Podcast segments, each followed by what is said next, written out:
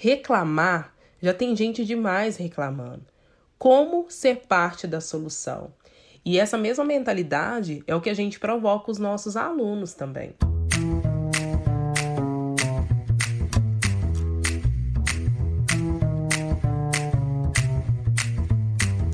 Eu sou Poliane, sou uma mulher preta, periférica, administradora, empreendedora social, cofundadora, estou diretora de operações de embaixadores de educação e atualmente conselheira também da organização social Meu Futuro Digital. Eu sou Keila Ariadne e convidei a Poli para contar como a educação e o empreendedorismo, juntos, podem transformar vidas. Uma história que você vai ouvir agora no terceiro episódio do podcast Empreendedorismo de Transformação, produzido pela Mais Conteúdo de O Tempo.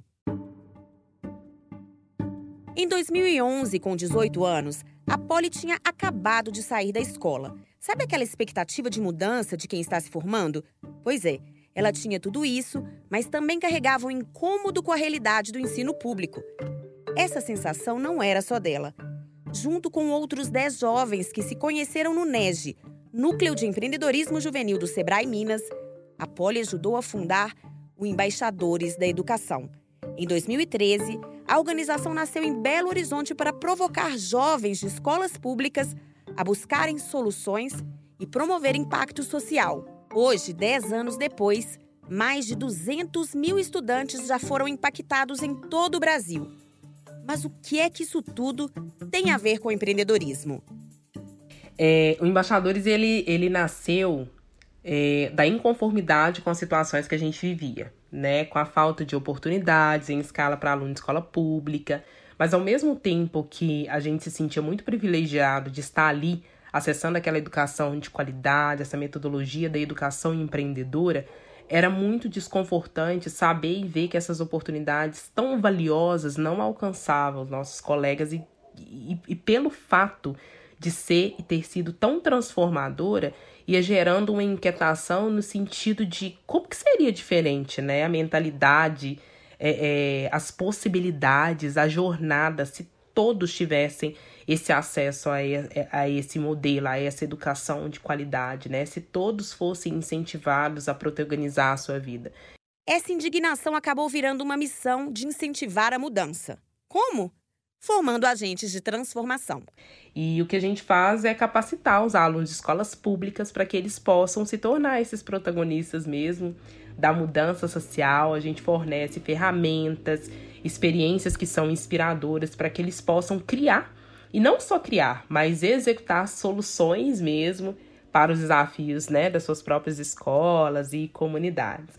Então a gente faz acontecer para que eles possam se desenvolver, né, por meio desses nossos programas. Hoje a gente tem dois programas principais, que é o CRI Impossível e Empower, que junto tem como objetivo fornecer aos alunos uma experiência única e transformadora, que vai ajudar eles a desenvolver habilidades de liderança, criatividade, colaboração, empreendedorismo social. E se você está aí pensando em que tipo de projeto essa capacitação resulta, escuta essa história da Priscila, uma aluna do segundo ano do ensino médio, lá da zona rural do município de Água Santa, no Rio Grande do Sul. Ela identificou um problema de desperdício de água na escola e quis ser parte da solução.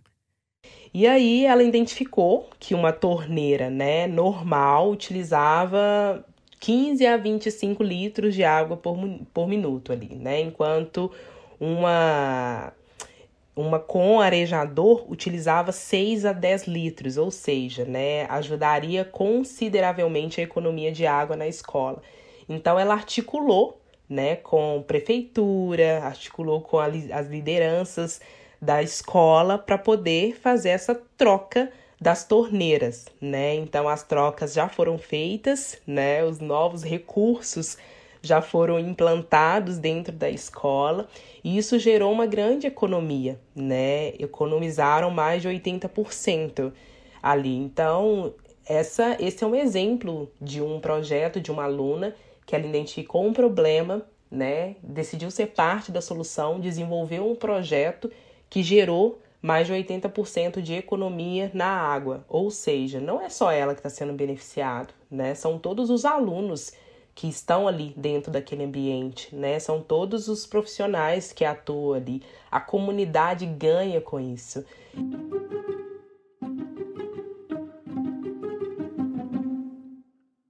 Você sabia que tudo isso é empreendedorismo? Tá pensando, né? E agora vai se perguntar, mas cadê o negócio? É empreendedorismo sim, só que social. Se ficou em dúvida, tudo bem, porque essa confusão é muito comum. A Fabiana Pinho é gerente de unidade de educação e empreendedorismo do Sebrae Minas e vai explicar direitinho este conceito.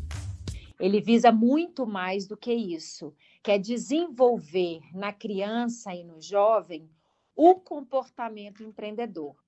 Então, por isso que a gente fala que quando o estudante está conosco, fazendo algum trabalho do Sebrae, no desenvolvimento dessas características desse comportamento empreendedor, nós estamos pensando nessa formação cidadã dele, porque ele precisa de pensar é, qual que é o projeto de vida dele, qual que é o sonho dele, o que que o mercado está demandando, né, está precisando e qual o impacto ele pode gerar para transformar não só a vida dele, como de toda a comunidade, a sociedade que ele vive. A Fabiana trabalha diretamente com o NEG, onde a Poli estudou e de onde ela tirou inspiração para capacitar outros jovens. Esse núcleo de empreendedorismo juvenil existe desde 2010 e oferece um curso técnico de administração com ênfase em empreendedorismo. É a mesma metodologia usada na escola privada que o Sebrae criou lá em 1994. A diferença é que o NEG é gratuito e totalmente voltado para estudantes de escolas públicas.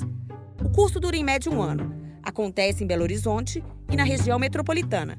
Mas existem outros projetos para o interior, voltados para a capacitação de alunos e também de professores.